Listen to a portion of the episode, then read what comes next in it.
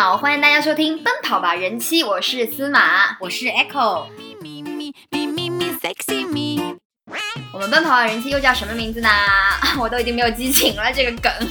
来，一二三，Running Wife。那我们上期实在是聊得兴高采烈，聊得意犹未尽。嗯，既然就是前面就讲了很多嘛，但是可能大家感兴趣的还是什么印度的这个景色啊？对，怎么样？那你 Echo 就来介绍一下嘛。哎，我先问你个问题，你当时为什么会选择在印度住两年？其实主要是因为我的老公要去那边工作两年嘛，那我不能放任他嘛，对吧？因为宝莱坞美女是很美的，是吧？就像一个风筝，你一定要扯着那个线嘛。对，然后还有其实是因为之前我去就决定在那边住之前，我去那边旅游过，啊，对那边印象还是不错的。然后首先肯定是要去泰姬陵嘛，那当然。之后泰姬陵我俩去了七次了，已经有那么美让你要可以去七次吗？不是，因为有很多人就是朋友来要陪他们去嘛，就。但是我要说呢，泰姬陵就是确实很美。如果大家要去的话，我就推荐两个时间去，一个呢就是早上去看日出。就是早上大概五点多的时候，然后你就是住在周围的，它泰姬陵的那个城市呢是叫斋破，就这边可能中文翻译是斋尔斋尔普啊。然后我就记得第一次去的时候呢，就是哦，take my breath away，就感觉呼吸静止了，就因为那那次天气也特别好，早上嘛就就然后就看那个太阳慢慢升起嘛，然后而且早上因为人很少。OK，就就特别好。然后呢，还有一次去呢，是跟我朋友，是他大概是七点钟左右关门嘛，晚上对，然后大概七点左右。大概我们是五点多到那边，那个就人多的不行了。啊，就哎人山人海的那种感觉。但是我们一直留到比较晚，就是它快要就是就关门的时候，就那个时候人又少，然后不是有落日嘛，就那个时候还是挺美的。然后拍照片呢也是就挺我我听你这样讲，就感觉有点像是那个什么仙丽那边的吴哥窟的早上的那个吴哥日出和吴哥吴哥的那个傍晚的落日。因为它前面是不是也是一个湖啊？有湖吗？嗯，它其实不是一个湖，就是人造的，像一个水池一样，但是就是可以看倒影。对对，因为我们就看的照片，一般都是从这个湖这边就是拍拍过去嘛。对，OK。那除了泰姬陵还有呢？还有吗？嗯，还有，当然有很多。但是我还有一个要说的，关于泰姬陵的，就是它的门票。你猜门票价格是多少？很贵，不贵，不贵。因为泰姬陵也算是世界奇迹嘛，对吧？不贵的话，难道只要折合成人民币五十块？呃，我大概是就是大概两年前左右去嘛，就两年前之前还去过，嗯，然后外国人买的门票和当地人买的门票就是价格是不一样的，我明白，但是也很接近了，七十块，哦，就折合人民币七十块，就相当于大概是七百卢卢比嘛左右。但是印度的当地人这一点都，觉得印度还是个非常民主的国家，因为如果你是印度公民的话，只要二十卢比，就折合人民币大概是两块钱左右。哦，对，就比起我们这边啊，什么你知道啊，就随便去个某国来，实在是对啊，好很多。去个什么啊庙会啊，什么都要两百块这种门票，哎，真是好太多了。那还有除了泰姬陵还有什么地方吗？还有就比如说。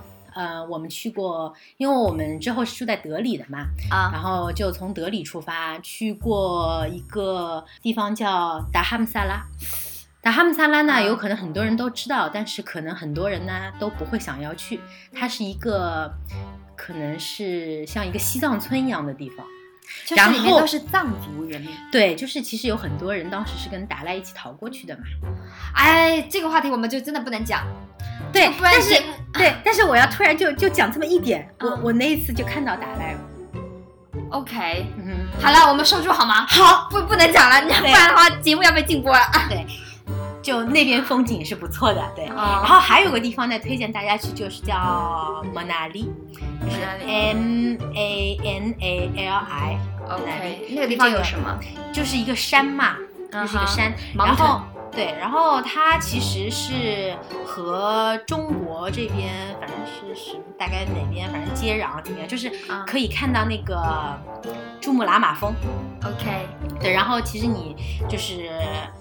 就是走的稍微高一点的话嘛，就登山的话，其实那边有车啊，还有什么就让你送上。其实你步行的距离其实不是特别多，然后就可以看到那个白云皑皑在那个，然后雪山，对对对对对，雪山，就那边就是景色也是不错的，很壮丽。对，OK。所以说，就印度这个地方怎么说呢？就真的是让人又爱又恨吧。但是如果旅游的话，我还是很推荐大家去的。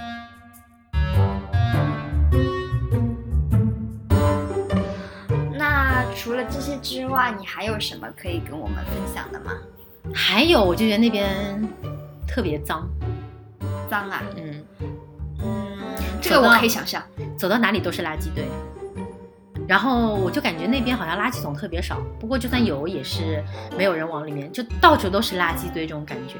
然后就是人都是随便小便，然后以前我有个朋友，就是跟我开了一个玩笑嘛，我有点忘记了。他好像说，就是在德里，嗯，有三个地方，就是是 anytime everywhere，就是有三个地方，你三三三个地方你是走到哪里都可以看到，一个就是随便哪里都是厕所，就随不管哪里都有大小便，大便好像 就就是随地小便，随地小便。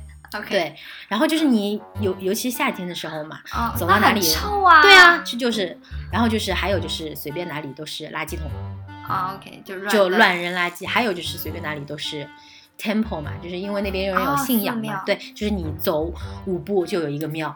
就基本上这样子，嗯，那我觉得其实生活在那边，呃，因为那个是，其实上海其实还是一个非常整洁的这样的一个城市嘛，其实城市的建设啊、管理啊这种都还不错。那我觉得你作为一个上海的姑娘嘛，就是在上海长大，然后去那边的话，那我觉得你应该不会习惯吧？哎，其实我在那边之后，我自己也变成了那种 不会不会随地 小便吧？啊，那那倒也没有。你想我穿个短裤就被人家。看那样，我要是随便露个屁股的话，那不要引起围观了嘛？好吗？我对我我我就说，我也成为了我自己比较讨厌的那种人，就是因为之前有一些外国人朋友嘛，就就是住在上海，然后又一直要说上海怎么怎么不好，怎么怎么不好，就一直要骂上海嘛。然后其实我就觉得你住在这个地方就是你自己的选择，你就爱这个地方，对吧？对。然后后来我觉得，自从我住在了那个德里之后，我就感觉对他们的行为也是可以理解的。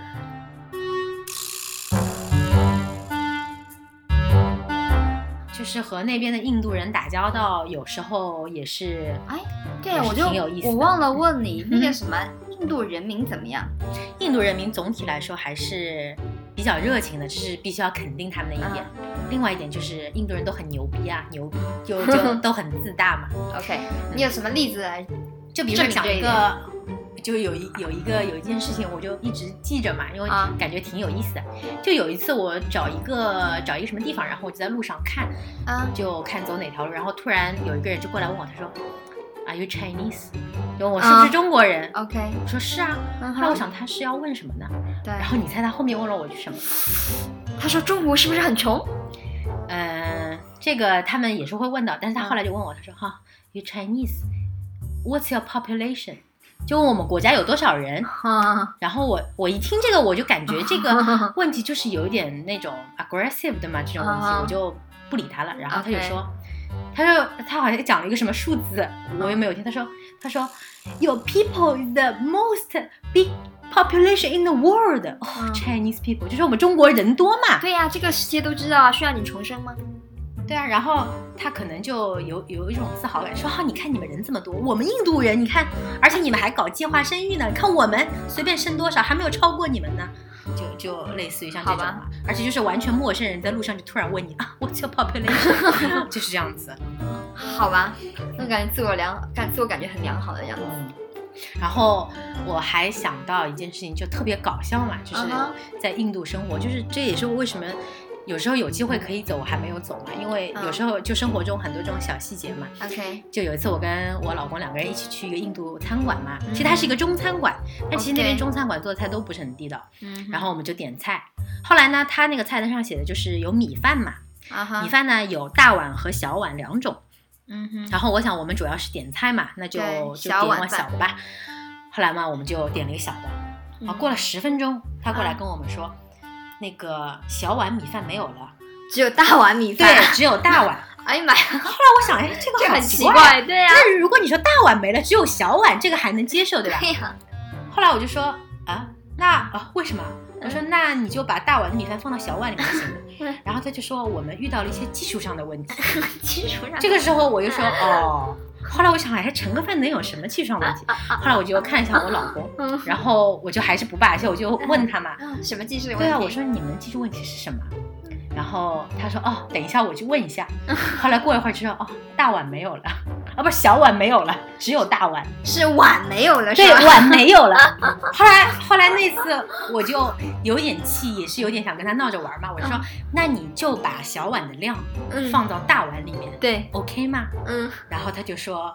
啊，就就那个人也很腼腆，就笑笑就走了。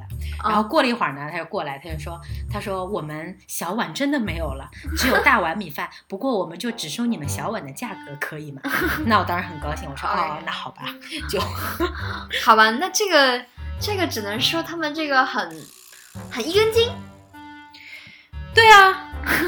对啊。还有一次我坐一个突突车嘛，啊，坐一个突突车，然后。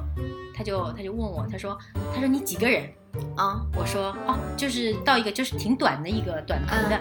然后呢，一般我一般都会从这个地方走，我知道价格，就是我一般就是二十卢比，因为大概就是像一站路左右嘛，就很短，两块钱。对，两块钱。然后然后嗯，我就说是二十吧。然后他就跟我说，他也没有直接回答我，他就说一个人二十，两个人四十。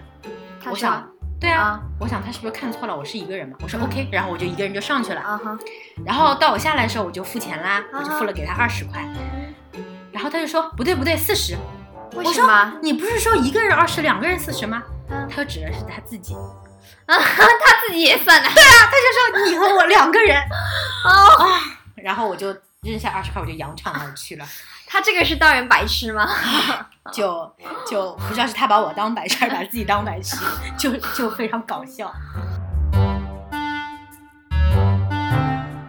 为我们其实这次还是帮就是听众朋友们，如果他们去日印度旅游的话，比如说你在街上碰到一些什么事情啊，然后你求助啊，他们会帮你问路啊，这个或者什么之类的，这个他们还是很热情的，就特别热情。嗯，举个例子吧，你在地铁上面，然后地铁比如说它一排是六个人的位子，嗯，那六个人已经坐满了嘛，对吧？他要给你挤一挤，给你挤对啊，他们会对，他们会把屁股就挪，然后就叫我完全不认识你们，就说哎来来来坐，就。